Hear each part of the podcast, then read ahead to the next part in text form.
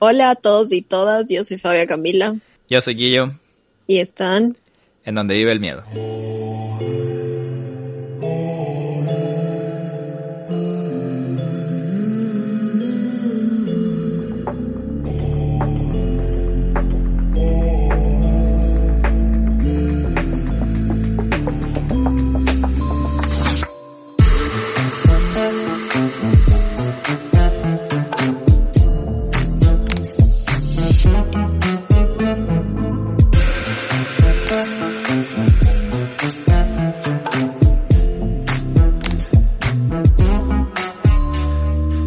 Señora, señorita Fabia Camila, la, ama de los rituales de los, de los reyes y de los juegos macabros que, que hasta ahora seguimos recibiendo mensajes de que les ha costado escuchar el capítulo que preparaste la anterior semana, Fabia Camila. Buenas noches, buenas noches con todos y todas y todes. Eh, sí, la verdad es que, pero en medio de todos los mensajes sigo esperando que llegue el mensaje del valiente o la valiente que diga yo lo hice y, me funcionó. Pero hasta ahora no. de hecho, verás, estoy ahorita justo viendo Instagram y Pablo, Pablo Fernando, no me sale el apellido, pero él dice yo quiero hacer el ritual del capítulo 55, pero acoliten porfa. No lo sé. ¿Y ¿Cómo quiere que la acoliten? Exacto. Como, o sea, tal vez te aparecemos en los espejos de a los lados también. la, la Te podemos mandar un video diciendo ánimo, Pablo, ánimo. Sí, de hecho ahorita te decimos, si estás escuchando este nuevo capítulo, Pablo, hazlo, hazlo y, y estaremos muy orgullosos de ti. Porque ah, recordemos que la Fabia no nos dijo qué pasó. ¿ah? Yo... No, pero si sigo aquí es porque no me moría, así que todo bien. Yo, yo estuve, a mí me dejaste con la, con la duda y me puse como, me metí a Reddit por primera vez en mi vida. a ver si es que hay como que como que anécdotas o experiencias y verás que sí hay. Hay una, hay una súper, súper densa de una persona que, que, que en el pasado dice que en, en, los, en los espejos como que se les aparecieron unas personas que según él era un amigo de él en el futuro y el, en el pasado. Y este, el detalle de este amigo de él era que él le conoció cuando estuvo en una etapa de drogas y él ya estaba rehabilitado y todo, pero decidió hacer este juego y como que el del pasado le decía que le va a matar por estas cosas porque el mal le había como que llevado al mundo de las drogas. Algo súper denso, así como que... Pero dije, ¿y qué tal si es la conciencia jugando en los espejos? Pero no sé. no sabemos, hay todo tipo de energías por ahí rondando, pero sí, en fin, la gente que lo haga, pues que nos avise y la que no, que lo intente, aunque sea, sí. aunque sea para divertirse, porque, para divertirse, dice. Sí, sí, para divertirse. Sobre todo, como, ¿cómo te habrás divertido? ah? Bien divertido esto, la verdad.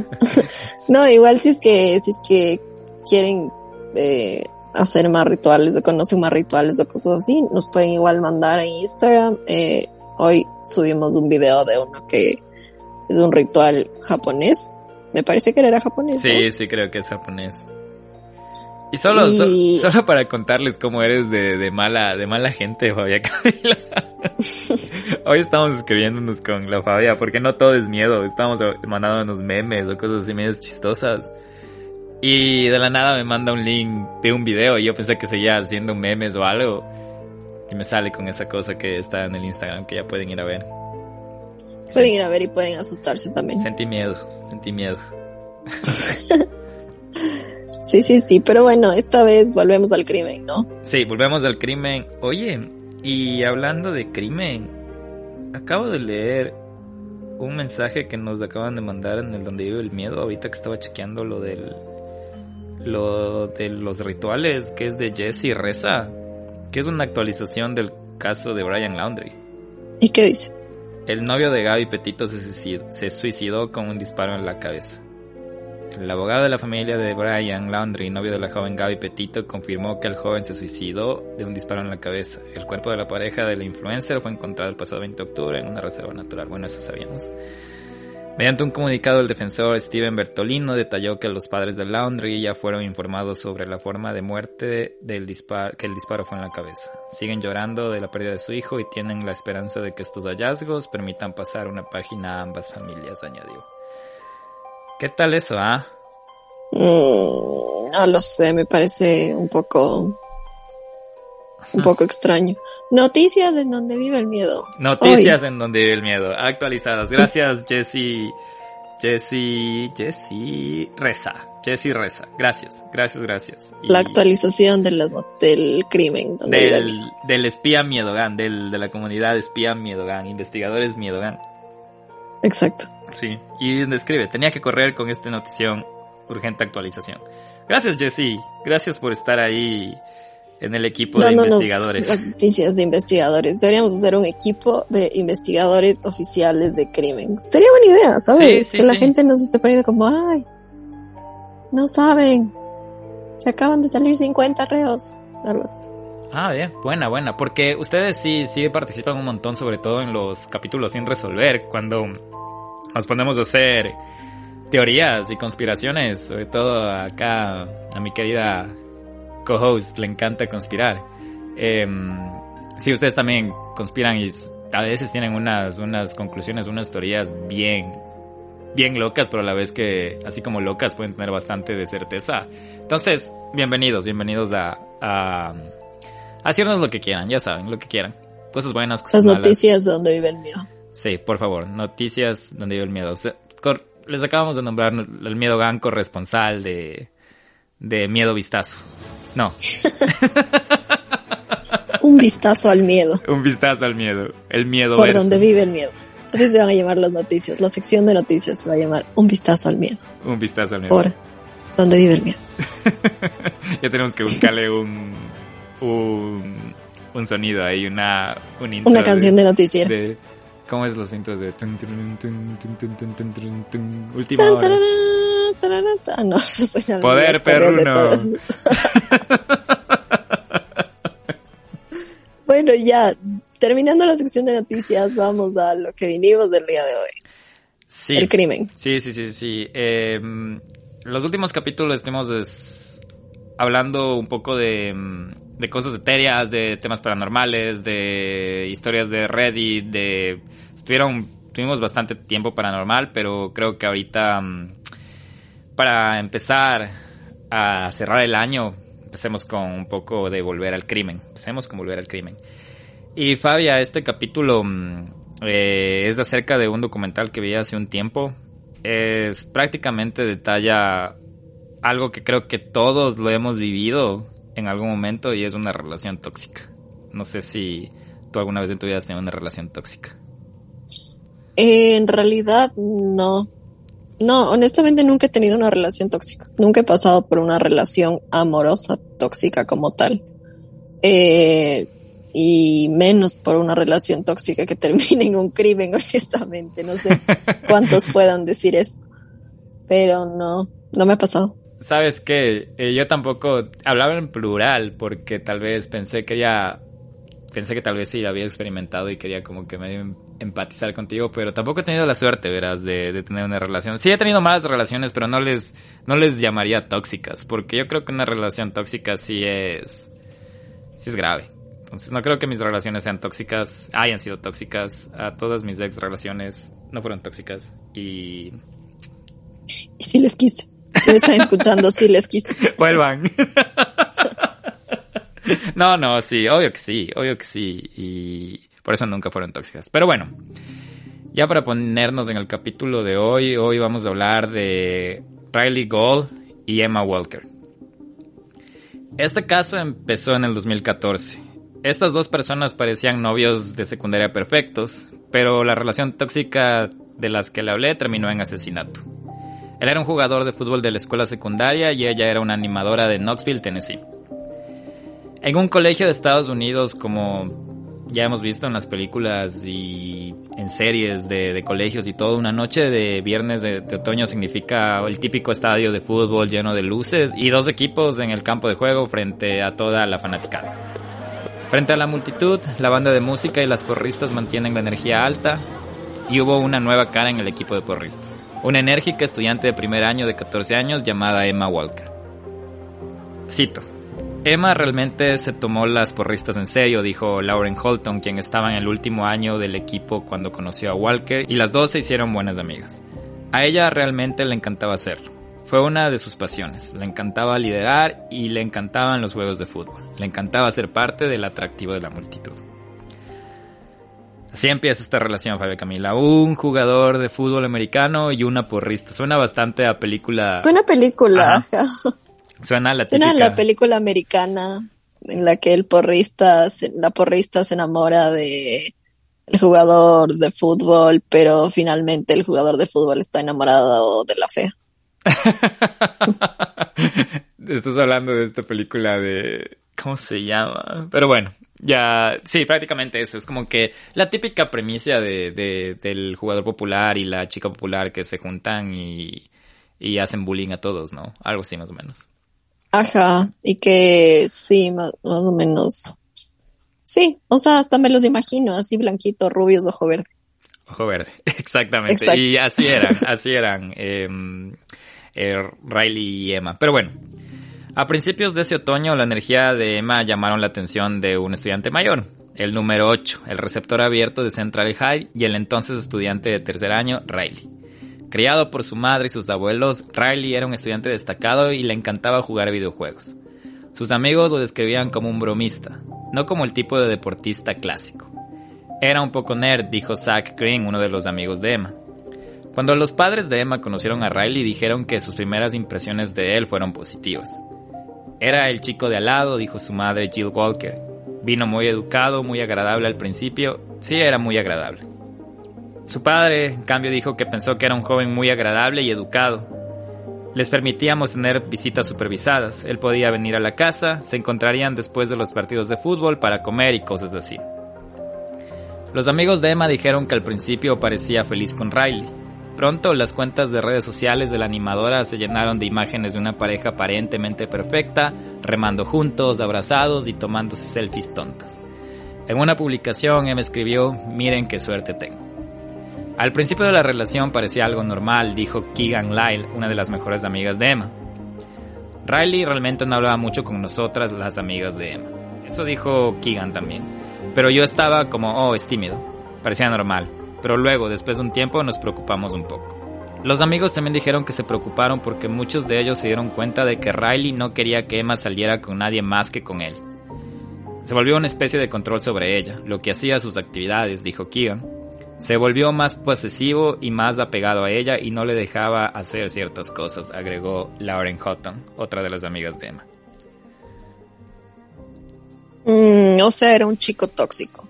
Sí, desde ahí se van viendo las señales, ¿no?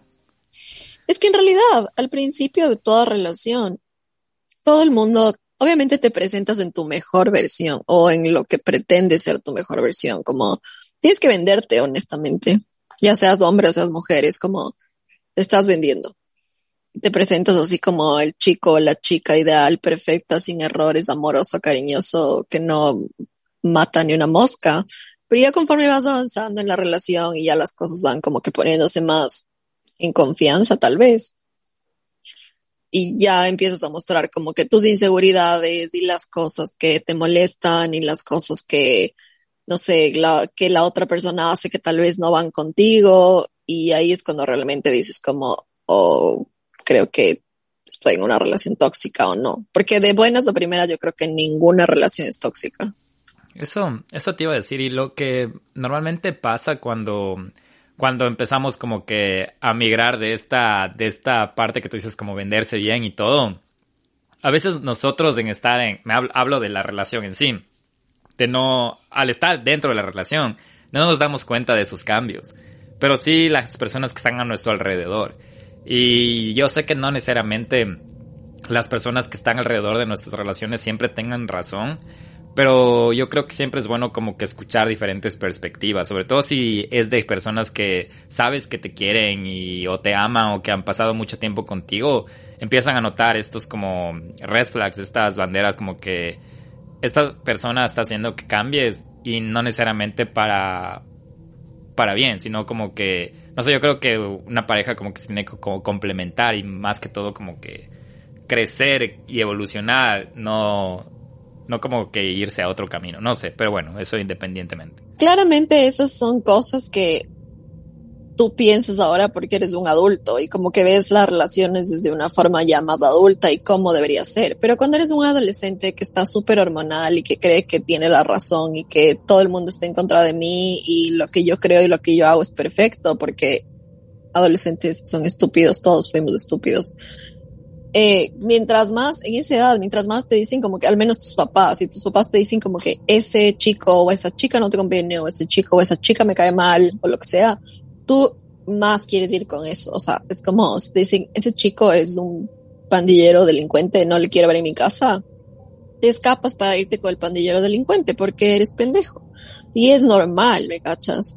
Entonces, ahorita estamos hablando de una relación de adolescentes que si es que les decían no pueden estar juntos porque el chico es tóxico, no hubiera hecho mucha diferencia. Y tal vez eso es algo que no sé. Y ojo que eso también no, no, no solo están como que expuestas las parejas jóvenes o adolescentes, pasa ya de relaciones maduras de adultos que en sus vulnerabilidades, tal vez de, de haber acabado otra relación, quién sabe, tal vez tóxica, como que mira estas, se ciega o ya no ve estas, estas, estas banderas rojas de las personas con tal de sentirse querido o sentirse como que como atendido, como que tener esta atención, porque a todos nos gusta gustar, a quién no le gusta gustar, entonces a veces en esa vulnerabilidad solo vemos lo que nos gusta y como que ignoramos lo que no nos gusta de las otras personas, entonces a veces hasta pasa en, relaciones adultas, pero sí estoy totalmente de acuerdo con lo que dices de que es más, somos, somos más susceptibles a eso cuando estamos chiquitos y llenos de hormonas y, y tratando de definirnos en saber qué es lo que queremos, quiénes somos y con quién queremos estar y todo, todo el tema de, de la adolescencia. Amor propio, gente, amor propio. Eso. Pero en fin. Eso muy bien. Pero bueno, por favor. Durante los siguientes dos años, Emma y Riley parecieron convertirse en esta otra pareja clásica de la escuela secundaria, de esas que siempre se separaban y volvían. Los amigos describieron discusiones realmente dramáticas entre los dos, a menudo a través de mensajes de texto o publicaciones de Snapchat. Jill Walker, la madre, dijo que Riley siempre comentaba sobre lo que vestía su hija, diciéndole qué debía y no debía usar, hasta el punto en que dijo que terminó diciéndole algo a Emma al respecto. Luego, dijo Lauren Houghton, las cosas se volvieron intensas entre la pareja. Dijo que Riley empezó a esperar a Emma fuera del supermercado donde trabajaba. Simplemente esperaba afuera durante horas, dijo Houghton.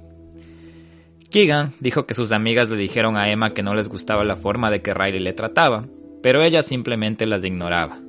Ella hizo lo suyo, agregó Keegan. Según los amigos de Emma, Riley se volvió agresivo y le envió mensajes de Snapchat que decían, te odio, odio todo sobre ti y eres la perra más grande con la que he tenido contacto. Un mensaje en particular alarmó a la madre de Emma. El mensaje decía, estás muerta para mí, visitaré tu tumba. Eso escribió Riley. Cito, él escribió eso y le preguntó al respecto, y él dijo, estaba enojado. Y fue entonces cuando yo comencé a recibir muchas señales de alerta. Esto dijo la madre de, Emma. Los padres de Walker decidieron prohibir la entrada a Riley en su casa y le quitaron el teléfono celular a su hija para tratar de evitar que los adolescentes se comunicaran, pero no funcionó. Riley le dio a Emma un iPod Touch y ella le enviaba mensajes de texto a través de Wi-Fi. Esto dijo el amigo de Emma, Seth Armstrong. Por cada mensaje desagradable que Riley le enviaba a Emma, también había una rápida disculpa. Emma, lo siento por cómo actuó, decía un mensaje. Te amo más de lo que las palabras pueden escribir, dijo otro. Jill dijo que le aconsejaron a su hija que rompiera con Riley varias veces. Pero cuando haces eso con un adolescente, cuando más te enfrentes, más pensará ella que tiene razón, dijo. Porque tenía una forma de aislarla y hacerla pensar que él era el único. Justo lo que decías, justo lo que decías que cuando te dicen no, ahí vas.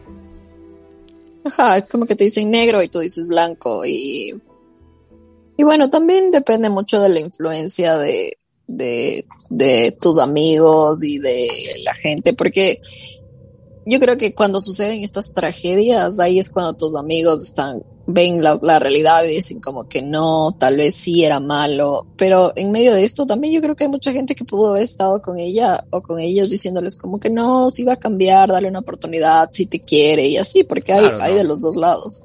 y ahí es cuando tú decides a qué escuchar. Ajá. No, sí, siempre, siempre, siempre hay esos como que ese dilema cuando estás en una de estas relaciones. Y hasta tienes el dilema contigo mismo, ¿no? Hasta si te dicen, no, él está mal o ella está mal, tú piensas, no, él está bien o ella está bien. Pero en fin, parte de, de, de estar ilusionado, enamorado o como quieran llamarle. Continuando para el otoño de 2016, Emma y Riley todavía estaban saliendo. Riley se había graduado y era un estudiante de primer año de 18 años en una universidad cercana, y Emma estaba en su tercer año de secundaria. Pero su tumultuosa relación había continuado a pesar de los intentos de sus padres de mantenerlos separados. Alrededor de Halloween de ese año, los padres de Walker decidieron castigarla, no permitiéndole salir de la casa excepto para ir a la escuela. Comenzaron a monitorear todos los lugares a los que ella iba y para su sorpresa pareció funcionar. Ella volvió a ser como antes, dijo su padre Mark Walker. Salía de su habitación, cenaba con nosotros y socializaba con nosotros. Emma incluso le había enviado un mensaje de texto a su amiga Keegan Lyle para decirle que ella y Riley habían terminado para siempre. Simplemente se dio cuenta de que se merecía algo mejor, dijo Keegan. Entonces todos pensamos, sí, finalmente está sucediendo. Pensamos lo que hemos estado esperando. Pero Riley no pareció tomarse bien la ruptura. Mientras estaba en el dormitorio de la universidad, se tragó un montón de pastillas de Vicodin y las tomó con alcohol en un intento de suicidarse. Sus amigos presenciaron sus cambios de humor. Él estaría a un lado deprimido y diciendo cosas como, oh, me siento tan deprimido, quiero lastimarme, bla bla bla bla. Esto dijo Alex McCarthy, que era amigo de Riley. Luego, el viernes 18 de noviembre de 2016, a Emma se le permitió asistir a una reunión en la casa de un amigo. Alrededor de las 11 y 30 de la noche, su amigo y compañero de clase Zach Green llegó a la casa donde estaban pasando el rato y Emma lo llevó a un lado. Ella le dijo que había estado recibiendo mensajes de texto extraños de un número desconocido. Ella dijo, Zach, estoy recibiendo estos mensajes de texto realmente extraños, que dicen, sal afuera sola si no quieres que un ser querido salga lastimado. Entonces Emma le mostró su teléfono en el que había mensajes que decían, Ve a tu auto con las llaves. Ve sola, decía otro. Y otro dijo, tengo a alguien que amas. Si no cumples, lo lastimaré. Zack dijo que Emma pensó que era uno de los amigos de Riley que le estaba jugando una broma, pero que ella le respondió un mensaje de texto amenazando con llamar a la policía. Sin embargo, los mensajes de texto se volvieron más amenazadores. Si quieres escuchar sus llantos y gritos, llámalos, decía un mensaje. Zack dijo que Emma comenzó a rogar la ayuda hasta que de repente Emma dijo, Zack, escucha, dijeron que dejaron a Riley afuera. Él y Emma salieron y efectivamente, dijo, encontraron un cuerpo boca abajo en una zanja cerca de la casa. Bajo el resplandor de la farola pudieron ver que era Riley. Finalmente llegamos a él y él está levantando la cabeza, tenía cara de confusión, dijo Zack. Emma le dice, ¿por qué estás aquí? Riley le responde, no sé qué pasó, no sé cómo llegué aquí, me secuestraron. Alguien me dejó aquí, no sé qué está pasando. ¿Dónde estoy? Sosteniendo su cabeza como si le hubieran dado un golpe. Bastante extraño. Emma se sintió incómoda de inmediato, dijo Zack, y realmente no sabía qué pensar. Acabamos de romper, déjame en paz, le gritó Emma. Riley, aparentemente batido, se alejó por la calle solo, llamó a su amigo Noah Walton y le dijo que la habían secuestrado esa noche, pero Noah no creyó ni una palabra. Sonaba como si hubiera estado llorando o como si estuviera fatigado, supongo, dijo Noah. Básicamente me dijo que estas personas lo noquearon, tomaron su auto y lo arrojaron en una camioneta y no sabía dónde estaba. Agregó también que Riley le dijo que no llamara al 911 para denunciar el presunto incidente. Él estaba como que no, no policías, no policías, dijo no. Además, ninguno de los amigos de Emma se comunicó con las autoridades sobre el presunto secuestro de esa noche. Sospechoso ese secuestro, la verdad. Pero te imaginas de ese punto de obsesión para conseguir la atención de la persona que, que amas o que te gusta o que quieres de fingir un autosecuestro. Porque seguro fue él. Es lo que yo creo. Hasta o sea, seguro, seguro fue falso. Sí, yo creo que fue falso. Date cuenta, o sea, él le están mandando mensajes de que salga de la casa y que si no sale, eh, algo malo va a pasar, que tienen un ser querido. El momento que ella dice que, que, va a hablar con la policía, le dice que sí, que si quiere hablar con la policía, va a escucharle gritar a esta persona. Después de un rato, eh, le llama a Riley diciendo que estaba fuera de la casa confundido, que le dejaron en un carro ahí. Mm, o sea, sí, sí suena un intento de llamar la atención. O sea, pero no sé, para llamar la atención llamas 50 veces, no finges que te secuestraron. Pero es que te das modos, ¿no? Y eso te digo porque cuando el amigo le cuenta a su amigo Noah, creo que es el nombre. El, el Noah le dice, ok, déjame llamar a la policía. Y dice, no, no, no, no, no policía. O sea, si a mí me secuestran. Yo lo primero que quiero saber es quién fue, o sea, porque no sé si es que vienen de nuevo por mí y me van a matar. Exacto, y exacto, y reportas a la policía o por lo menos a tus padres o algo, pero no te quedas ahí entre amigos. Oye, me secuestraron. Ja, ja, ja. Ah, jeje. Sí, está buenísimo. O sea, sí, no, sí, claramente fue algo planeado y organizado por este chico para llamar la atención. Porque, claro, ya la chica ya empezó como que a con su vida más, más tranquila, ya co- como cotidianamente con sus papás y en serio ya como que no quería saber nada de él. Y creo que ese fue como el motivo de que él, él haga algo tan extremo como fingir algo así, porque si es que ya la ve media, porque yo creo que si es que ves que algo de bola todavía te están parando, no haces algo así, pero si ya ves que la otra persona está superando y está saliendo y todo lo demás y tienes esta obsesión, pues tal vez y si finges un secuestro para que, hasta para que te, para que sienta pena, o sea, no Sí. sé, extraño. O sea, como tú dices, o sea, llamar la, las maneras de llamar la atención y, y bueno, no quiero decir que yo haría esto, pero sí quiero mencionar que los hombres somos bien estúpidos. Y en situaciones así como que, sobre todo no sabemos cómo controlar nuestros sentimientos y no sabemos como que aceptar nuestros sentimientos, ¿no? Como que un hombre no puede estar triste, entonces, como, como evado el sentimiento. Entonces, a veces, por ese mismo hecho, hacemos estupideces y en ese camino tal vez a este tipo de Riley se le ocurrió que esa era la mejor manera de llamar la atención de, de Emma, que para mí ahora que lo veo me parece estúpido, pero en esa en ese trance de, de estar obsesionado todo, te digo, los hombres somos bien torpes, bien, bien estúpidos a veces. Por eso existen cuentas de Twitter tituladas razones por, la que los, por las que los hombres mueren primero. Esperaba un poco de empatía a- a- después de yo decir esto, pero mm, solo sé que agarras la pala y echas más tierra al, al hueco. pero bueno, después de todo este acto teatral o lo, como le queramos llamar de Riley, las cosas se van poniendo peor porque a la mañana siguiente Emma se fue a casa, pero luego envió un mensaje de texto a sus amigos diciendo que un extraño estaba en la puerta de su casa. Estoy sola en casa y alguien vestido de negro caminó por mi calle y vino a mi puerta y tocó el timbre una y otra vez, escribió Emma, y agregó, pensé que iba a morir. También le envió un mensaje de texto a Riley diciendo, te odio pero te necesito ahora mismo. Ya voy, estoy acelerando, solo dame un minuto, le respondió Riley. Cuando Emma no se encontró con su madre esa mañana como estaba planeado, Jill, su madre, regresó a su casa y encontró a su hija y Riley en el jardín delantero. Jill dijo, mi primer pensamiento fue, ¿esto es en serio? Él sabe que no está permitido aquí. Así que salgo y le pido que se vaya cortésmente y él dice, no, estoy aquí para ayudar. Me aseguro de que me esté bien y él está tratando de hablar conmigo y yo solo le dije, sabes que no tienes permiso de estar aquí, tienes que irte y él se fue.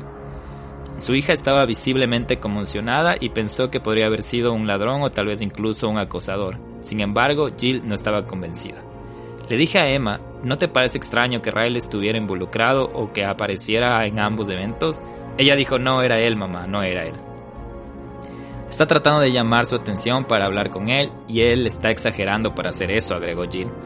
Estaba preocupada y la estábamos mirando, dijo Jill. El domingo la seguimos al trabajo, la seguimos de regreso a casa para vigilar y asegurarnos de que estaba salvo.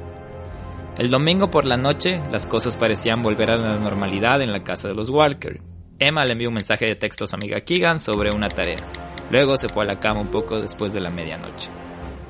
Poco después de las 6 de la mañana del lunes 21 de noviembre de 2016, Jill Walker entró en la habitación de su hija, pero no pudo despertarla.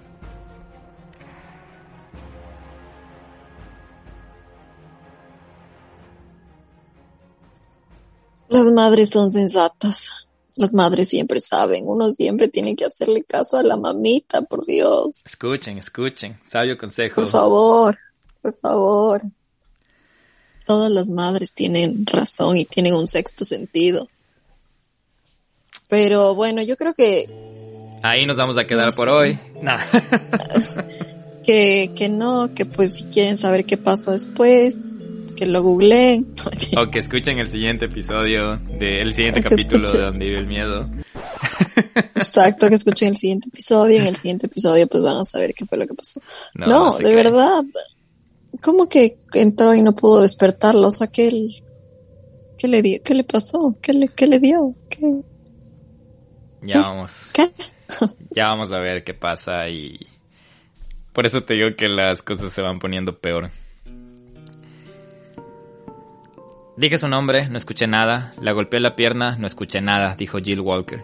Y luego la miro a la cara y me di cuenta. Y comprobé el pulso y no pude encontrar nada. No recuerdo mucho de eso, sé que llamé al 911.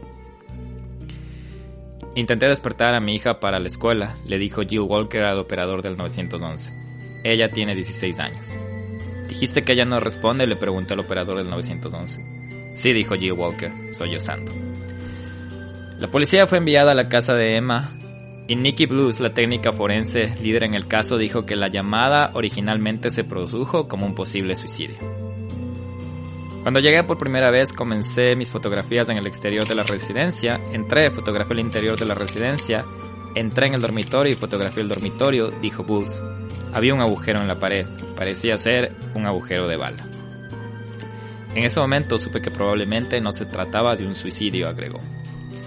Cuando el teniente Allen Merritt, alguacil del condado de Knox, llegó a la escena, dijo que comenzó a mirar el exterior de la casa y notó un agujero de bala en la pared que estaba a la altura de los hombros. Luego localizó dos casquillos de bala fuera de la casa, por lo que supo que se habían hecho dos disparos. Caminando fuera de la casa, finalmente encontró un segundo agujero de bala en un lado diferente de la casa, aproximadamente a la misma altura que el primero.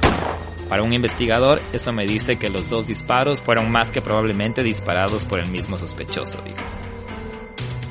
Emma Walker, una animadora bien parecida y vibrante, había sido asesinada por una herida de bala en la cabeza después de que dos balas se dispararan en su habitación desde el exterior de la casa de un solo piso de la familia.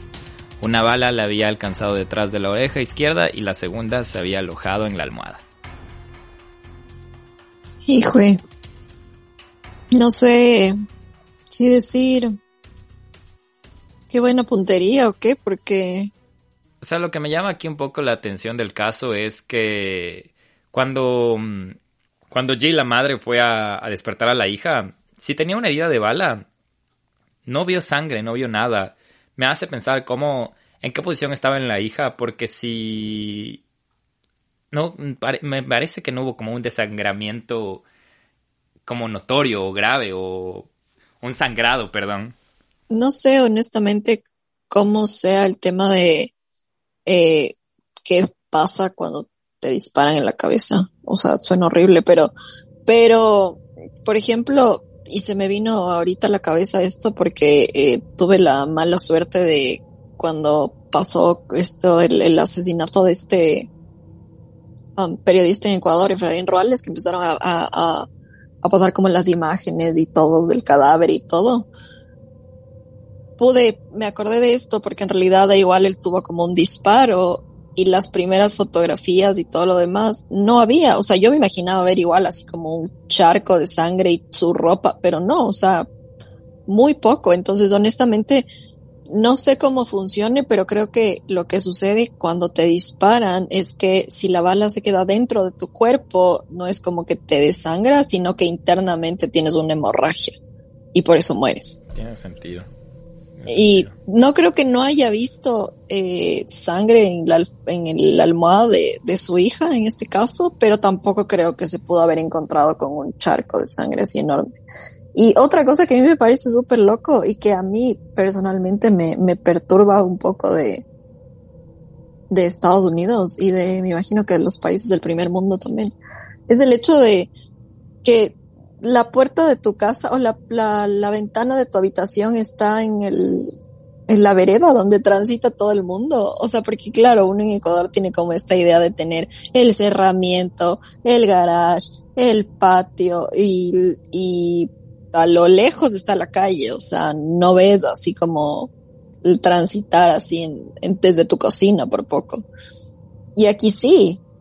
Y obvio para uno que viene de un país así como latinoamericano es perturbador porque te sientes en peligro, así como que, Dios mío, qué rato se me mete alguien o, como que qué falta de privacidad. Sí, es verdad. Y creo que es por el mismo tema de que aquí se hacen honor al nombre cuando son sobre todo eh, más que barrios, como que áreas o zonas residenciales donde eh, no sé, es que aquí sí es más o menos como el sistema de seguridad funciona prácticamente bien, puede decirlo, porque sobre todo si es que estás en un barrio donde hay una escuela pública media de una clase social media alta, vas a tener un rango de seguridad un poco bastante aceptable de, de, residencia, ¿me entiendes? Es como por eso es que las, las casas están muy expuestas porque todos se conocen entre todos y hasta se, si tú vas, ahorita googleas cuando quieras rentar una casa aquí en los Estados Unidos, lo primero que te va a salir es el índice de criminalidad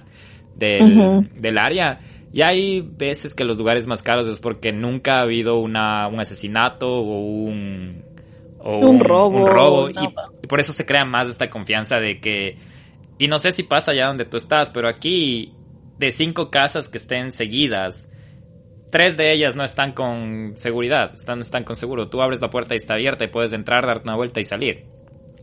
Eh, sí, en realidad sí. Ajá, una de los, de los choques culturales para mí, una de las veces, de las primeras veces que yo visité acá a los Estados Unidos, era que fue a una casa que estaba en la playa, así en plena, o sea, como que una cuadra era la playa, una carreterita y ahí estaba la casa. Y entramos y empiezo a ver que todos dejan los zapatos fuera de la casa, o sea, como que decir en la en la vereda, como decir más o menos, que sería como el porch de la casa. Y yo entre mí en mi en mi pensamiento latinoamericano decía, ¿Cómo no les roban? ¿Cómo se les van a llevar las chanclas.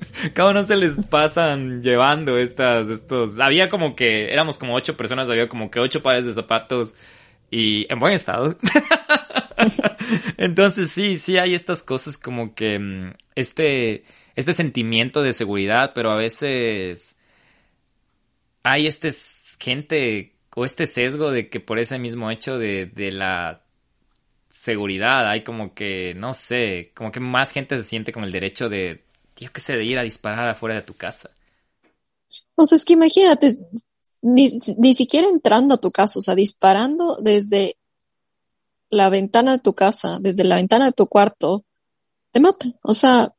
Y date cuenta que él disparó, si es que fue él, ¿no? Que vamos a ver, él disparó a un costado de la casa donde estaba el cuarto y también de frente. O sea, se dio el, se dio el gusto de darse una, una vueltita por la casa. Y yo no sé, es... Qué perturbador. Qué agallas y qué perturbador. Porque qué tal que, qué tal que no le daba a ella y la bala, no sé, no, no, no, no tengo, no sé. Sí, ¿qué estaría pensando? Pero bueno,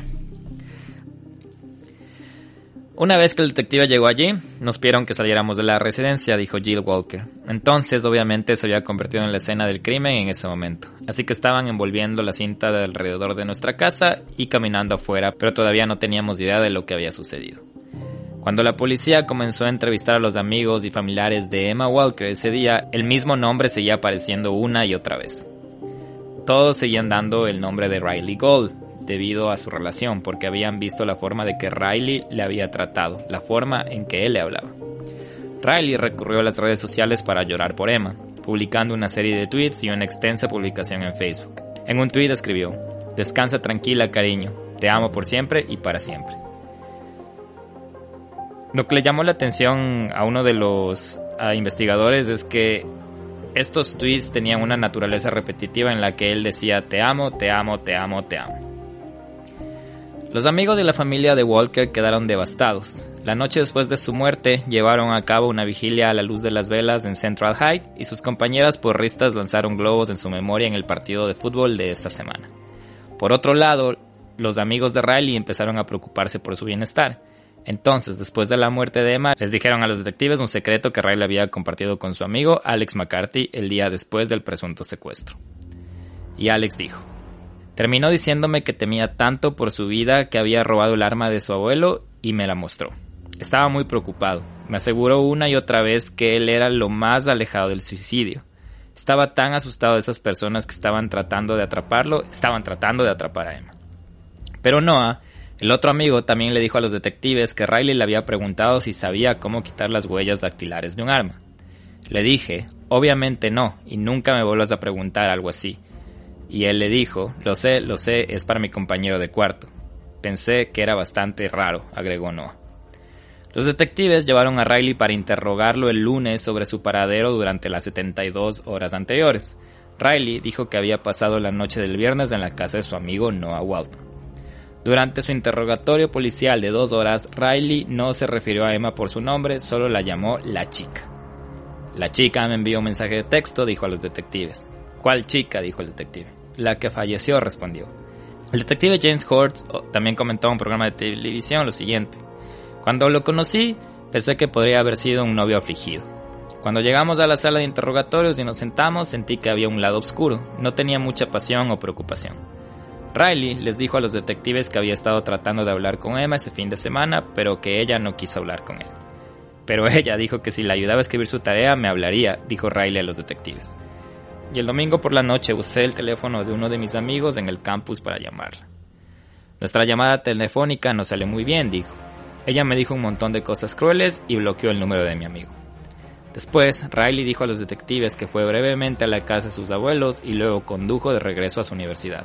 Una vez allí, se derrumbó y lloró durante dos, tres horas en su auto por romper con él. Pero mientras describía esto en la sala de interrogatorios, el detective dijo que Riley estaba sin emociones. Su entrevista fue probablemente una de las más desconectadas, casi pareciera ensayada, deliberada, agregó el detective. En este punto, los detectives dijeron que sabían por Alex McCarthy, su amigo, que Riley le había mostrado el arma de su abuelo. El abuelo de Riley, que había guardado el arma en su automóvil, informó que la pistola de 9 milímetros había desaparecido antes de que Riley fuera interrogado.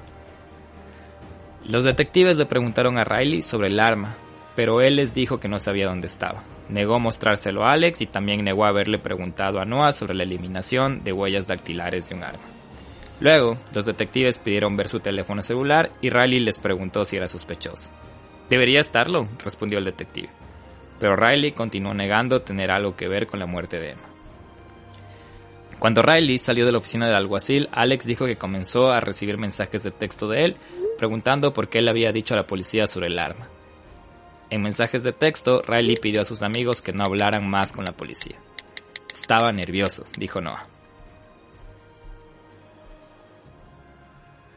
O sea, qué buenos amigos, qué buenos chicos, porque a la final, independientemente de que era su amigo, moralmente saben que algo no estaba bien. Y yo creo que en ese caso sí es mejor hablar a quedarte con esto de que, fuck, yo sabía que algo no estaba bien o yo sabía que algo no era correcto y no hice nada. No sé, como qué remordimiento. Y también qué rara la actitud de este chico, ¿no? O sea, como que cómo pones en, en, redes sociales, te amo por siempre y luego te interrogan y es como la chica que falleció. la chica. Sí, es como que bastante extremista, como que quieres parecer que estabas como que súper enamorado, como que sientes toda la pérdida, pero de repente quieres como que no mostrar sentimientos como para no mostrar que podías haber sido sospechoso de algo, pero en ese mismo juego caes, ¿no? Caes como que en, duda de... Es que eres incoherente porque, porque estás por un lado diciendo una cosa y por otro lado actúas de otra forma. Y también si es que fue un accidente, o sea, no, no sé cómo puede ser un accidente, pero si es que no fue como intencionalmente, sino algo que tal vez, y no sé, quería asustarla, no tengo idea. Eh, igual, qué, qué cargo de conciencia, qué remordimiento, qué como, hijo, se me fue de las manos, no sé, no sé qué, no sé qué pudo haber estado pasando por su cabeza. Tal vez y estaba en shock también. Bueno, solo él sabe y de hecho te va a contar más adelante cuál fueron sus declaraciones después de todo esto. Pero bueno, sin adelantarnos, ya pensando ya que Riley estaba mintiendo a las autoridades, Noah y Alex, sus amigos, luego colaboraron con la policía para ayudarlos a atender una trampa. El martes por la noche, solo a dos días después del asesinato de Emma, los detectives conectaron a los dos adolescentes con micrófonos, un transmisor donde la policía puede escuchar y una cámara de video escondida en un llavero.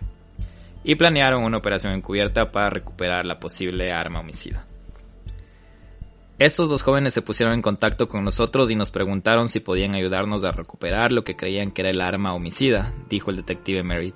Obviamente hay preocupaciones por su seguridad, hablamos de todo eso con ellos y todavía estaban firmes, muy firmes en que querían hacer esto.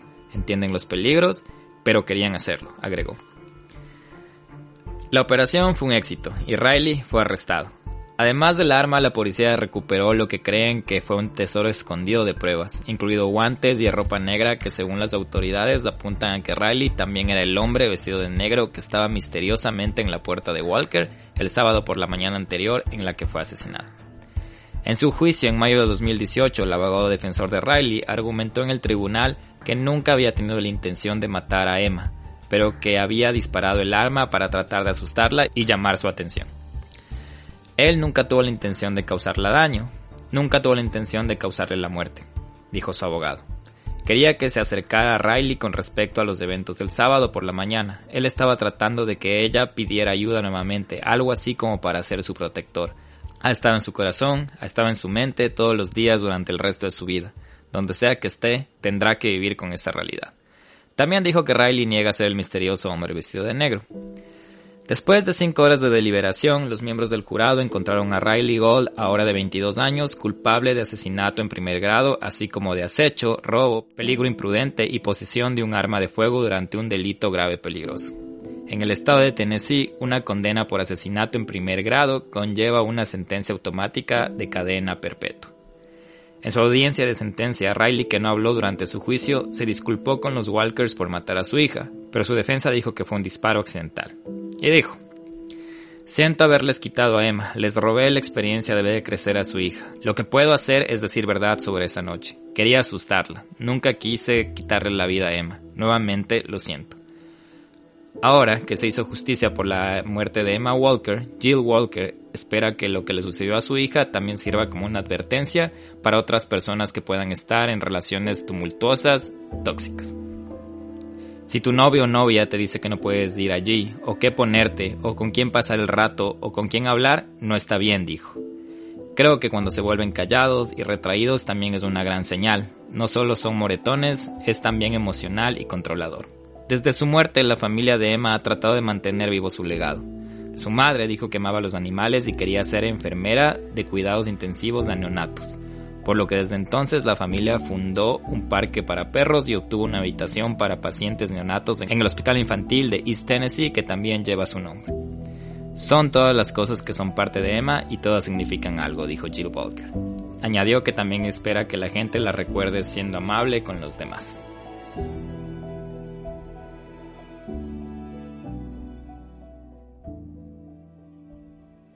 Qué loco tipo. Qué zafado la teja. No, de verdad me parece súper loco porque ¿te acuerdas que alguna vez en algún episodio hablábamos de la relación de dependencia y la codependencia?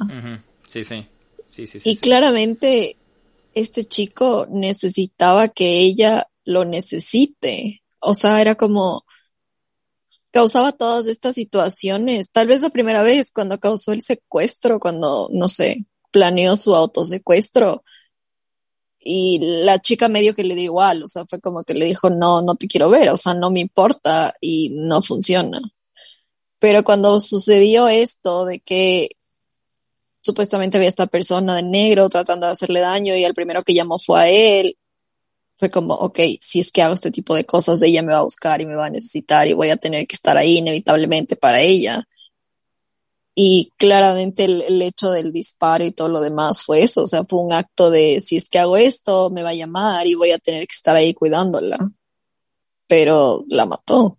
Lo que creo que nunca vamos a saber es que en este camino de, de él buscar ser el héroe de ella y, y lo que tú dices es tan, como que resume prácticamente la, la, la conducta de él, de que quería sentirse necesitado. Lo que nunca vamos a ver si estos dos disparos que dio hacia la casa fueron con intención de asesinarla o solo fue la intención de asustarla para, para qué, para que vuelva él. Pero imagínate también en qué estado mental él estaba para, para tomar esa decisión. Imagínate, ir a disparar a un lugar, agredir de alguna manera para que ser necesitado. O sea, y el hecho de que, de que se diga que fue un disparo accidental. Yo creo que un, un disparo accidental es que tenías la pistola en tu maleta y se disparó. Claro. Uy, se saltó el gatillo, se disparó un disparo accidental es, no sé, como lo que le pasó a este, a este actor hace poco, que no, me acuerdo su nombre, a Alec Baldwin, que igual no sabía que el arma estaba cargada y la disparó y, o sea, alguien murió. Eso es un disparo accidental. Pero si vas con una pistola, te paras de enfrente de una casa y disparas, eso no es un accidente. O sea, eso no es un disparo accidental por ningún lado, eso tenía una intención detrás.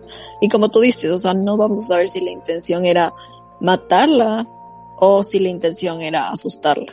O sea, eso es algo que no, no vamos a saber y creo que solo quedará en la conciencia de este chico, pero, ja, no, de accidente no tiene nada. Es verdad. Y lo que es admirable es el aporte de los dos amigos que se exponen a ponerse cables y cámaras con el único objetivo de, de recuperar el arma homicida. Y mm, antes de grabar te contaba que este, este episodio vi en un documental de, de una cadena de, de, ABC y ahí tienen como que la grabación de cómo, mm, cómo le tendieron la trampa a Riley.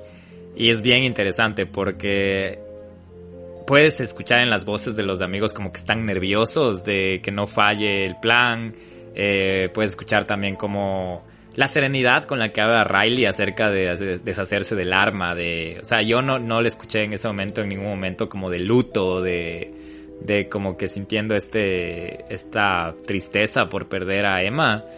Y más bien los que se, les escuchaba más nervioso eran sus amigos y logran, gracias a la ayuda de ellos, eh, interceptarles mientras él estaba a punto de, lanzar, si no me equivoco, la, el arma que le lanzar a un lago eh, por ahí cerca de, de la comunidad donde ellos vivían. Pero es increíble, eso me parece increíble de que eran, eran jóvenes de 17 años y se arriesgaron a, como decir, entre comillas, traicionar al amigo, pero igual como para dar este aporte a la comunidad de que alguien quitó la vida de alguien. Y, no sé, eso no es perdonable. Y qué bueno, o sea, como tú decías antes, admirable y, y qué bueno que exista gente así, ¿no? Que, se, que está dispuesta a arriesgarse con tal de, llegar a una conclusión y algo interesante también que, que tú acabas de decir es que eh, como que la actitud de, de este chico de Riley no era como de luto, no era así como de preocupación, sino más bien como de, de, de cierta manera hasta neutralidad, o sea, así como, como tranquilidad, como que ya está por poco. También puede ser que otra teoría también puede ser es que fue algo planificado, porque qué tal que él estaba pasando como por esta situación psicológica tan grande en la que solo no podía considerar el hecho de que Emma siga viva sin él. O sea, como, como era realmente él necesitaba estar en la vida de Emma y que Emma esté en su vida y ser indispensable para ella y tal vez para él la única solución era como, ok, si no quieres estar conmigo y si no me necesitas, entonces para mí es mucho mejor que simplemente estés muerta. Y si no eres mía, no eres de nadie más. Ajá, y si no eres mía, no eres de nadie, y para mi tranquilidad, entonces mejor, es mejor que te mueras. Y pues, ya, la maté, ok, qué alivio, ya no existe. O sea, puede haber sido como Eso es súper loco, pero también, ¿no? Ahorita que más es meterme como, que no sé por qué siempre haces esto, de, de meterme un poco en la, en la mente de de él, hasta en el momento de hacer el acto, así como no pudo haber estado pensando nada por su mismo impulso psicótico o lo que sea que haya tenido, al mismo tiempo tal vez como que pudo haber esta premeditación de, ok, este es mi último, este es mi último intento, voy a ir a llamar la atención disparando fuera de su casa, y si por último la asesino, igual ya no va a estar con nadie más, pero si no la asesino, posiblemente me busque y vamos a estar juntos para siempre, o sea, era como que no sé, más pensar De cualquier manera ganaba. ganaba. Y no estamos diciendo, ¿no? Ahorita ya estamos también como que como que lanzando ideas, pero puede haber sido, ¿no? Puede haber sido... Hasta me haces pensar justo ahora que estamos hablando ahorita de este caso de relación tóxica, justo nos llega la, la actualización del miedo gang investigador, el miedo vistazo de lo de Gaby Petito. Y independientemente si fue verdad lo del suicidio de Brian Laundrie, quién sabe que tal vez, ¿te acuerdas que hablábamos de esto? ¿Crees que se le fue la mano en una pelea o algo a Brian con Gaby? Y puede ser, porque si no fue premeditado, por eso fue también el tema del suicidio, ¿no? Que, que no podía vivir con esa culpa de haber quitado la vida de la persona que supuestamente amaba. Entonces, me hiciste pensar hasta en eso porque ¿qué estaría pensando Brian en el momento del asesinato de, de Gaby? ¿Y qué estaría pensando en el momento de si es que se suicidó? O si es que se disparó en la cabeza, porque sabemos que es un disparo en la cabeza, pero no sé, me haces como que crear más, más, más dudas. En más preguntas que respuestas. Exacto, siempre, siempre tú abriendo ese campo. sí, pero eso, bueno, son cosas que solo quedarán en la conciencia de cada uno de los criminales de los que hablamos cada semana aquí. Y eso entonces, eso, solo Miedo Gang, para ir concluyendo este capítulo, eh, en cuenta, o sea, hay relaciones tóxicas y ustedes son los únicos responsables y tienen la, capacidad de discernimiento para, darse cuenta que a veces el dolor de dejar una relación es fuerte, pero es mejor que caer en una costumbre o una relación que a la larga solo va a terminar en una catástrofe. Pensamos que no pasa mucho en Latinoamérica, pero es porque pensamos que no pasa porque no nos enteramos. Entonces yo creo que que pasa mucho, no solo ahí, sino en todo el mundo, así que... Y no necesariamente una catástrofe tiene que ser la muerte de alguien, la muerte de una de las dos personas. Exacto. Una catástrofe puede ser de verdad un suceso o un, una secuencia de abuso tan grande, ya sea de parte del hombre o de la mujer o del tipo de relación que tengan, eh, que de verdad te deje con algún tipo de trauma psicológico, algún tipo de bloqueo emocional que no te permita llevar una vida tranquila, una vida sana y a futuro tener unas relaciones normales, afectuosas y que de verdad te construyan y que no te hagan daño. Entonces, la catástrofe, como les digo, no solamente es la muerte, sino cualquier cosa que te cause daño a cualquier tipo, a cualquier nivel, físico, espiritual, emocional, lo que sea. Cualquier cosa que te reprima y que te haga sentir de verdad que no estás bien, es una catástrofe obviamente la muerte ya es heavy. Sí. Y, y agregando a lo que dices, Fabia, así como la catástrofe no necesariamente es física, la violencia tampoco es, es física, sino también hay emocional, hay aislamiento, entonces es bueno que, que bueno, no sé, ahorita el donde vive el miedo también es un rato para entretenerse entre estos casos, pero yo creo que también nos sirven como para darnos cuenta de que hay algunas pequeñas actitudes que, que, pueden decir mucho. Entonces, así que des en cuenta. Eh, nosotros solo queremos que, se cuiden y que, sean felices. Así después de escuchar cosas, cosas de, miedo. Porque si no son felices, no nos siguen dando noticias para, para seguir actualizando los casos. No nos mandan sus historias, no nos dan sus sugerencias. Entonces, queremos el miedo vean feliz sin relaciones tóxicas. Creo, yo. sí, exactamente así. Eso es lo que necesitamos. Y básicamente eso fue la vuelta del crimen después de unos, de unos capítulos paranormales, eh, rituales de, de, los juegos que hace la Fabia, que de hecho em, eh, llamaron la atención. El, el, capítulo de Javi Nakasa también estuvo, les gustó acerca de su historia de la bruja y todas esas cosas, entonces yo creo que sí estaban esperando algo paranormal, entonces igual ya saben, si quieren más crimen, más paranormal, solo nos dejan. Y quién sabe que la Fabia se ponga a jugar más cosas que luego nos enseñe las cosas que no se deberían jugar. Me pongo un, consultorio de, cosas de, de crímenes, de, de de rituales paranormales. No es mala idea, ¿verdad? Puede que venda, pueda que venda. Me hago la plata. y puedes hacer hasta, hasta sesiones de juegos virtuales. Exactamente, en realidad virtual 3D. Pero bueno. Eh, ¿Algo más que quieras agregar, Fabia Camila? O decirles del Miedo Gang, algo extra, mandarles tu amor, tu, tu comprensión, tu ternura. Nada, agradecerles como siempre por escucharnos una semana más, por estar pendiente en las redes sociales, por dejarnos sus comentarios, por dejarnos sus, sus sugerencias, por el miedo vistazo, por todas las noticias y cosas que nos comparten. De verdad, son muy, muy chéveres siempre. Y nada, gracias Guillermo también por este bello crimen, bello y trágico crimen que nos has traído el día de hoy. Y creo que conmigo eso es todo. Listo. Eh, no se olviden de seguirnos en Instagram. Ahí subimos siempre cosas referentes al capítulo. De hecho, encontramos unas ilustraciones acerca del juego de los tres reyes, por si acaso quieren hacerlo. Ahí está más que explicado cómo pueden usar sus cosas para jugar. Si pueden, si quieren jugar o si lo juegan, ya saben que nos pueden escribir a arroba donde vive el miedo, contarnos su experiencia o arroba donde, oh, perdón, o a donde vive el miedo podcast arroba gmail.com. Eh, tengan una excelente semana. Ya nos escuchamos pronto. Les mando un abrazo y ya nos vemos. Chao. Adiós.